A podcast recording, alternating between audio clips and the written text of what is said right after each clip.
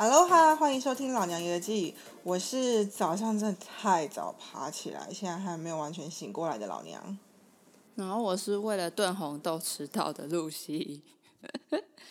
好，大家看到这个标题，应该会知道说，我们今天想要讨论的是关于这个线上教学的情况。我们录音的这个时间点呢，大概是他们进入学生们、老师们进入线上教学第三周的时间。其实当时的情况就是某一个星期一的早上，大概十点的时候，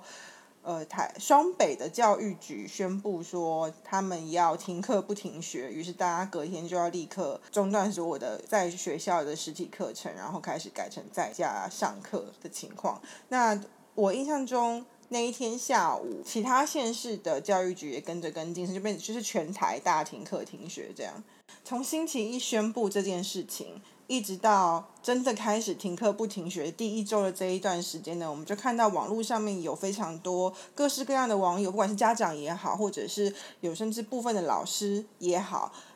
他们的反应看起来好像很焦虑，然后很担心说啊，这个线上教学线上教学不知道要怎么进行等等。但是实际上开始教学了一两天之后，我有一些 Facebook 上面的朋友，他们是老师，那他们在个人的 Facebook 上面反映。写的心得和反应其实还蛮不错的，于是我就约了大概四五个朋友，四五个老师朋友，跟他们想要线上的访问一下，然后甚至进行了一些观课等等。那实际上我们去跟这些老师和学生们聊过之后，发现，哎，线上教学确实是没有到大家想想那么糟糕，但是它也仍然存在有它的问题。你看，我们录个 podcast 就可以这么多状况，就是线上教学，同时要几十个人到场，应该也会有很多各种状况吧？我们就用这一集一起来看看实际状况是怎么样。好，那在正式进入我们的访谈环节之前呢，还是要跟先跟大家介绍一下，我们总共访问了五位老师。那这五位老师呢，分别是台北市的英文老师 A，新北市的特教老师 B。桃园市的国文老师 C，新北市的国文老师朱，还有一位台北市的补教老师陈小姐。那这五位老师呢，总共是两位英文老师、两位国文老师和一位特教老师。以上五位老师的其中某一位呢，他有让我进去。观课他们一堂线上的课程，要让我进去他们的网络教室里面。那那一堂课呢，我们是我是一半看他们上课，所以我是实际上进去观察了他们上课的情形。然后另外一半的时间呢，我跟学生有聊了一些他们对于线上教学的想法。等一下我们全部都会呃在呃我们未来的这三集 podcast 里面跟各位分享。那这边必须要跟各位听众说明一下，就是我们邀到的访谈的人同质性比较高，所以我们其实呈现的只有这个教育界在线上教学在疫情打击之下的其中一个面向而已。的原因就是因为我们本身也年轻，所以我们的人脉有限，所以目前采访到的都是北北桃，就是北部的高中职的老师，那也都是文科的老师，那也都是年比较年轻的老师。这样，那因为我们访问的时间不一。定有第一周的，也有第二周的，所以他们呈现出来的情绪可能有所不同。那也可以作为一种参考。另外，刚刚老娘说她有进教室去访问学生的意见，那为了保护当事人，所以这边学生的意见的部分都是我们在做转述的。最后就是每个老师的做法不一样，所以请相信老师他们都已经是尽自己的全力去做最好的教学。呃，请各位在听的时候，不管是今天。我们三集 podcast 里面各个不同老师的不同想法，或者是今天 podcast 里面的想法，跟你们实际上在现实生活中碰到的老师们的想法，请各位不要去做比较。嗯哼，感谢各位。那我们今天就直接进入正题。那那一天五月十七号星期一早上宣布，双北宣布停课不停学，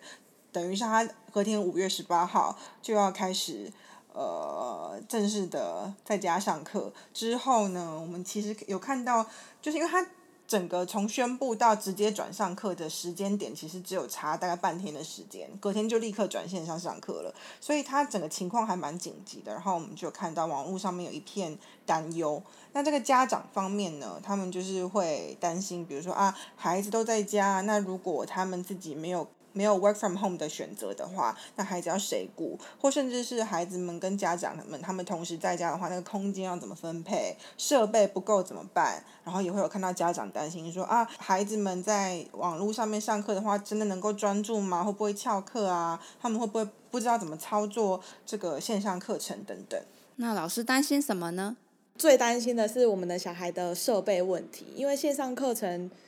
不是只有听语音而已，他们还是包含视讯的部分。那我们学生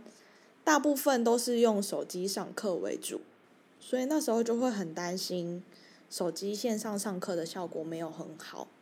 这是最大的担心。那我们刚听到的呢，是其中一些老师们的担心，他们其实大部分担心的都是设备上面的问题。那我们再听听看另外一位老师他是怎么说的。其实我个人没有到非常担心，因为当时疫情刚在爆发的时候，老师们其实就有在稍微讨论要警觉一下，因为那时候前几天的时候就有有发现，好像怎么有种越来越严重的趋势，嗯，所以那个时候就是。我不知道其他老师怎么想，我自己的话就已经先做出准备了。当下我就在某个班上，我就跟学生说，我创了班上的 Classroom 的那个课程，请所有的人都加进那个 Classroom 里面，也直接在班上去测试那个 Meet 的那个视讯上课的一个效果。呃，因为我只有测试测试一个班。那这个班也是一个相对稳定而且乖巧的班呐，那试起来效果还不错。那剩下的三个班，因为当时是临近段考，没有太多的时间去处理这件事情。宣布要停课那天是星期一，嗯，然后我们那天是学校第一第二次段考的第一天，就变成说段考的第二天。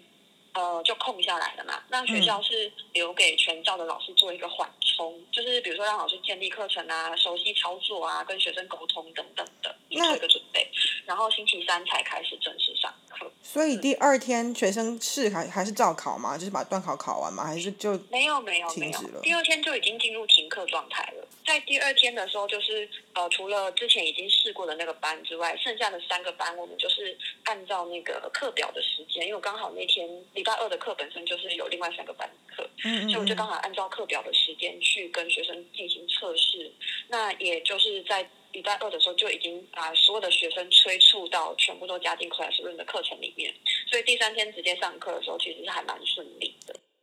诶。那这样听得出来，好像有的老师会担心学生的设备问题，但是如果另外一个老师是已经有准备好，所以其实好像还好。嗯，据我。综合综合访问的五个老师，他们的想法其实大部分并没有那么担心。那这非常明显跟我们在网络上面看到的大风向不太一样，所以好像呈现两个平行时空的感觉。我们就访问了老师们，为什么会有这么大的差异？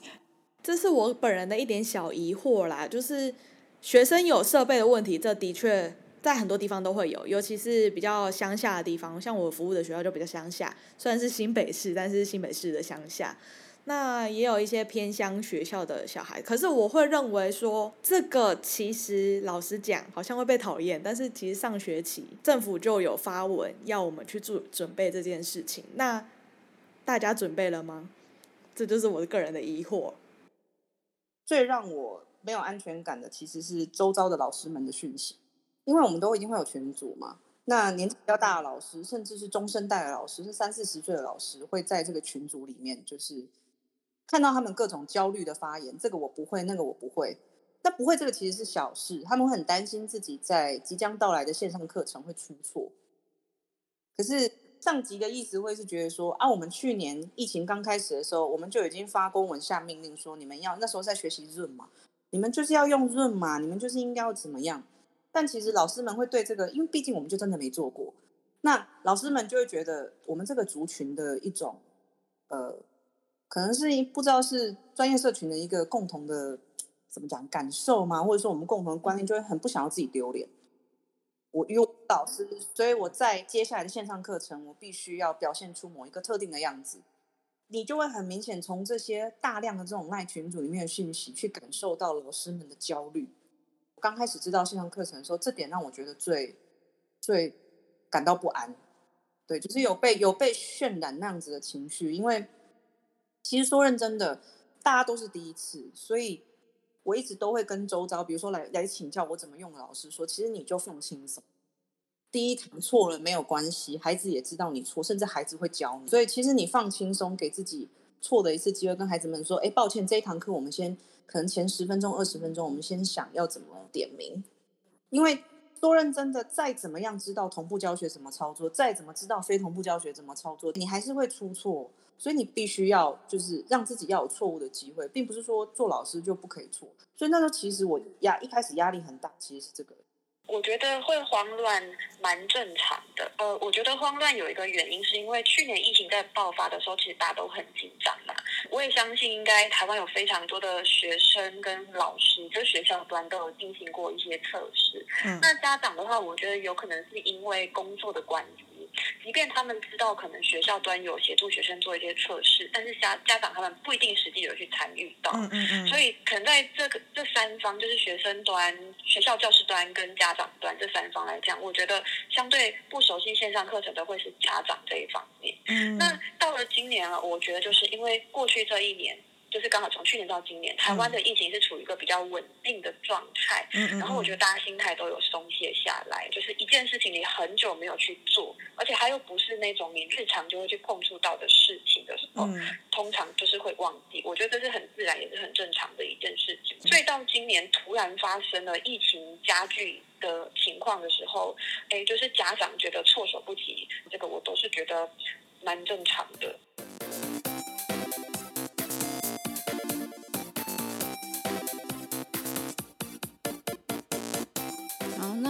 管慌不慌张，课还是要上的。那实际上课状况是怎么样呢？我们来听听看其中一位老师他是怎么说的。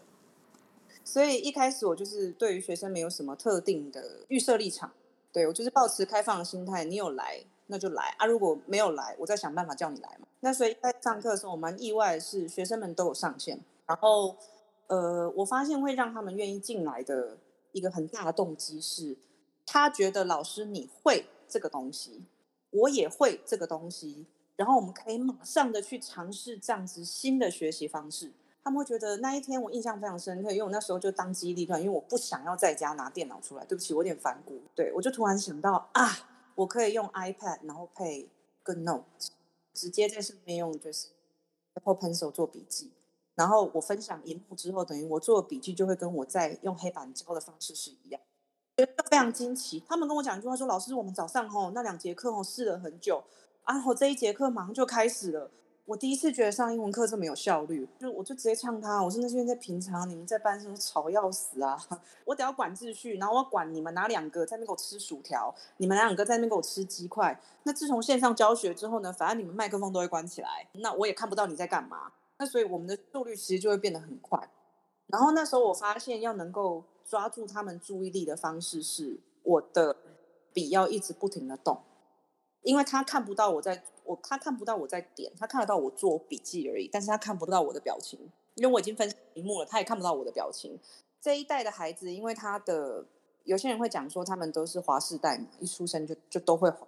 但他们看的东西也都是也都是影片或是图片，不太看文字。那那时候我就突然发现，只要我的荧幕，比如说我可能缩缩放。或者说我多做记号，就是他荧幕会一直不停有变化的话，他们的专注力就会比较高。变成我在画记，要让他感觉像我在我那是一个影片一样，那是一个电影，不停的都有动作，不停的都有画面。对，所以我觉得，比如说，呃，一句一句课文的例句，我可能会画不同不同颜色的荧光笔，然后大量的色块，大量的做记号，然后大量的画画。我觉得蛮有趣的一个点是，原本上课的时候你要关注学生的一些秩序问题，譬如说打钟了还没进教室，然后在那边吃薯条什么的。可是因为现在反正大家都在镜头后面，就算是某种程度的睁一只眼闭一只眼，眼不见为净。对，眼不见为净，这样其实可以更 focus 在上课本身，但其实也会更放大那种认真的学生就可以非常认真，然后会可以打混的学生就可以打混到极致。嗯，关于这个部分，我们可能会在比较大概二三集吧，我们会在细谈，就是放大学生之间差异。差异。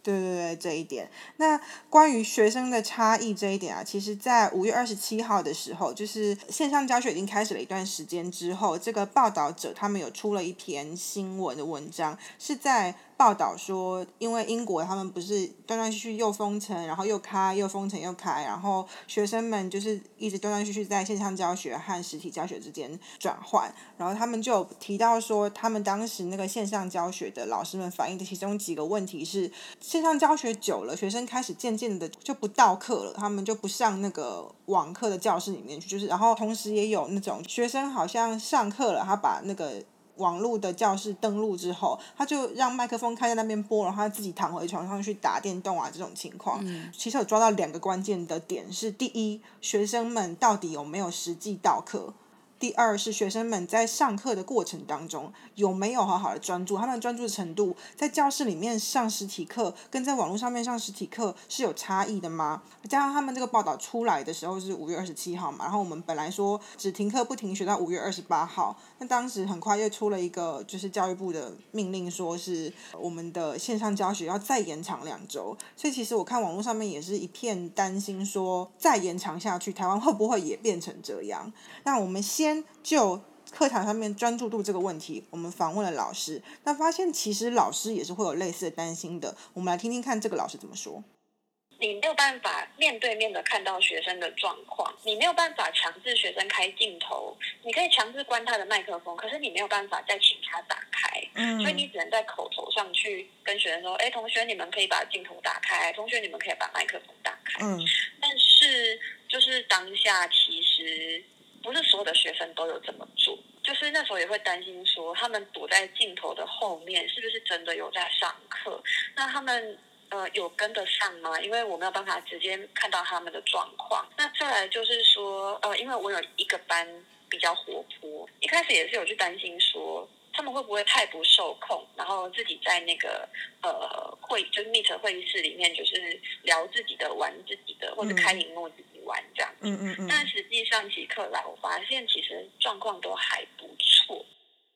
那实际上我们在访问其他老师的过程当中，甚至其他老师也有提到说。反而因为在线上上课的过程当中，因为那个 Google Classroom 它的 Google Meet 的方式是学生们的脸会印在镜头上面，如果老师有要他们要求他们全部都要开镜头的话。那他们的脸会反映在镜头上面，所以其实老师们能够更近的看到学生们的表情。那老师们可以借由学生的表情来掌握，还有眼神，掌握学生的专注程度。其实反而比他们在教室的空间里面要对着全班三四十个人，然后有的人坐在很后面，那样还要来的容易掌握学生们的专注情况。那我当时有进其中一个老师的课堂里面观课的时候，我观察到的情况是。当然也会有孩子不开镜头，或者是他开镜头之后把那个镜头转到比较朝向天花板，就是拍不到他的脸，或者是他即使开了镜头，他还是很大啦，就在镜头前面就玩起了手机。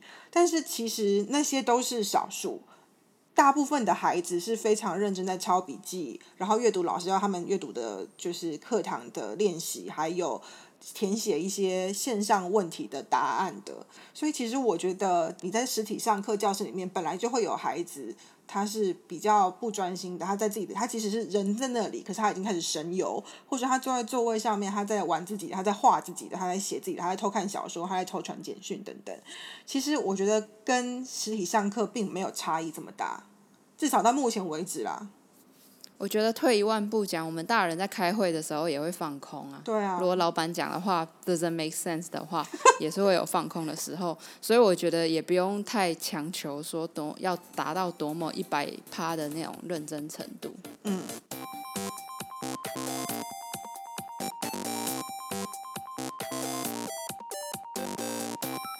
那我们接下来就来听听看老师们是如何。呃，利用一些他们自己的小秘诀来确保学生们，即使在上网课还是很专注。不管是直播还是预录，其实我都很喜欢请那个班导，或者是如果没有班导的话，我就自己把名单列印出来，还是把他们当做有在课堂上，因为我我在课堂上是非常高度跟学生互动的，我会一直请他们做做题目，或者是问他们问题，或者是即便是在黑板上面写笔记。写写一些那个文法句型片语的时候，我也会故意留空，然后问他们说，哎，那这个片语是搭配哪一个呃动词或搭配哪一个介系词，然后直接问人。然后所以现在即便是改成直播或者是录影的影片课，我还是会拿着名单，就装作他们在在台下。比如说我会这样子，好，我知道你们现在在看影片，但是我不管，我现在就是你们自己在家，所以我可能就会说这一题，好，Lucy，来这一题你想一下，你觉得这一题答案是应该是什么？那我就会故意在影片前面逗留三秒。好，我觉得你应该有答对，答不对的话，你就让我太失望了。好，没关系，我们来看一下这一题的答案是什么，这样子。然后我会故意是 cue 他们的名字，让他们觉得他们还有在课堂上，然后老师还是有在呃注意他们这样。而且你用影片上课的话，听到一半听到自己的名字，的确会比较有被 involved 的感觉。学生的反应的话，呃，因为我有一些学生的 line，因为我会要求他们用 line 交作业，所以他们可能会用 line 跟我讲说，老师你那一天在上课的时候很无聊诶，什么什么之类的，或者是你讲那个什么很怎么样之类的，他们会变成用只能跟用 line 跟我互动。但会跟我讲这些话的学生，会有反应的学生，是本来就跟我比较好的学生。那原本我本来就应该会需要费心思去 involve 他的学生，就不会有任何反应，不会 text 我。哎，我刚刚是被 Q 了吗？对，刚那个。录个 podcast 也要回答英文问题，哎，好像回到高中。哎，其实我觉得现代老师真的是不容易，很伟大，因为他除了教学，他还要当直播主的感觉，真的，又要像像那种儿童节目的 Dora，停三秒，你知道了吗？好，我们继续，我们去下一个冒险什么之类的。对对对，不是还有一个，不是还有一个建中的，好像地科还是地理老师，他跑去一期上面直播吗？我觉得很狂哎。对啊。真的是无所不用其极，但是我觉得就也蛮感动啊。就是，呃，其实我觉得在这样子的努力之下，其实会认真的小孩会觉得充满充充满愉愉快的那种上课气氛。就算本来没有兴趣的小孩，也能勾起他一点兴趣。对啊，就是想到说，哇，老师竟然在 E T 上面开直播，那我要来去看看，然后就成功的把孩子骗进网课教室，我觉得很棒。来给老师抖那一下，送他一条锦鲤。好。好，哎哎，对，那老娘，你不是说你有进去观课吗？那他们在上课的状况怎么样？其实，如同刚刚这位老师他说的，我发现我的那个我去观课那个课堂里面，老师他确实是也会运用一些提问的方式来增加互动，然后来吸引学生，来确认学生说好没有认真上课。比如说，他就经常问说：“来，我们这一句怎么翻译？”那因为老师他在那个课堂里面，他是有设定那种如果你抢答的话就可以加分的那种就是规则，所以其实还蛮多学生会直接去开麦抢答。哦，像游戏一样，像综艺节目一样。对对对，网课的教室里面会有那那种可以让你举手的按键，然后按举手之后，老师允许他，他的麦就可以开。然后他就会抢答。那我发现老师在问问题的时候，前几题还是相对简单的时候，学生抢答都可以答得很好。那那个时候我的感觉就会是，哦，那这些学生是不是就是平常程度就很好？他本来就跟老师互动的很好，所以他才会主动开麦。那这当然是有可能的。但是到后半段的时候，发现问题越来越深、越来越难的时候，就开始有一些。他抢答了，可是他其实你从从他的答案里面，你可以听出来，他其实还没有完全想好，或者是说他其实也是半猜测的那种情况。那这个时候老师就会透过引导的方式跟他说，呃，可是怎么怎么样，或者是你要再想想，或者是他给他一些提示，那渐渐引导出学生想出正确的答案。所以我当时的感觉是，哎，好像即使。并不是那么确定的学生，他也会愿意跟开口跟老师互动，所以其实用问题、用提问来引导互动，然后辅以加分这一个刺激和动机的要素的话，其实课堂里面的互动并没有我们想象的那么单方面。哎，那刚刚其实一开始的时候有说到有访问特教老师嘛？那特教生的专注状况如何呢？因为我们学生是特殊生嘛，他们其实比起很多大家想象中那种认知能力比较弱的小孩，其实相对算认知好一点，但是他们的应变能力其实的确就是毕竟是是轻度智能障碍，所以他们的应变能力没那么好，他们可能反应真真的会稍微弱一点，但是我觉得整体而言，我的学生啦不会差太多，就是他们真的只是学比较慢。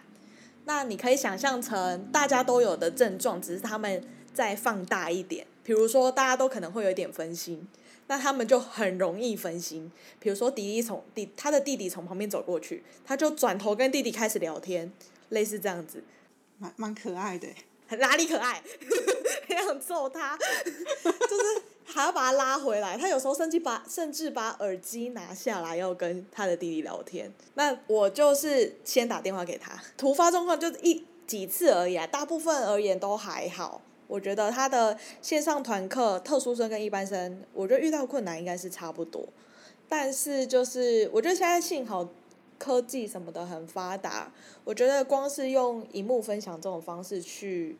做教学，让他们知道按什么键按什么键，就就可以帮很多的忙。如果少了这一步，你想我们用电话的方式跟他说，你就是按那个右上角那个圈圈，那个那个那个字什么什么，那个太困难了。对，还好还好有荧幕分享。那如果他们比如说都没麦都没开麦克风，然后也没有开荧幕的情况下，你要怎么知道说呃某某可能分心，我需要去把他抓回来？我觉得这个部分有点是事前的建立原则的建立就还蛮重要，当然这有一定的争议啊。就是我们的原则建立就是你上课就是要开视讯进来，麦克风要先关，但视讯要开，等于老师要看到你整张脸。那我们学生有一些状况是他的手机很不会架。他要么就是死亡角度，要么就是整个人都没有在荧幕里面，所以这个也是我们礼拜一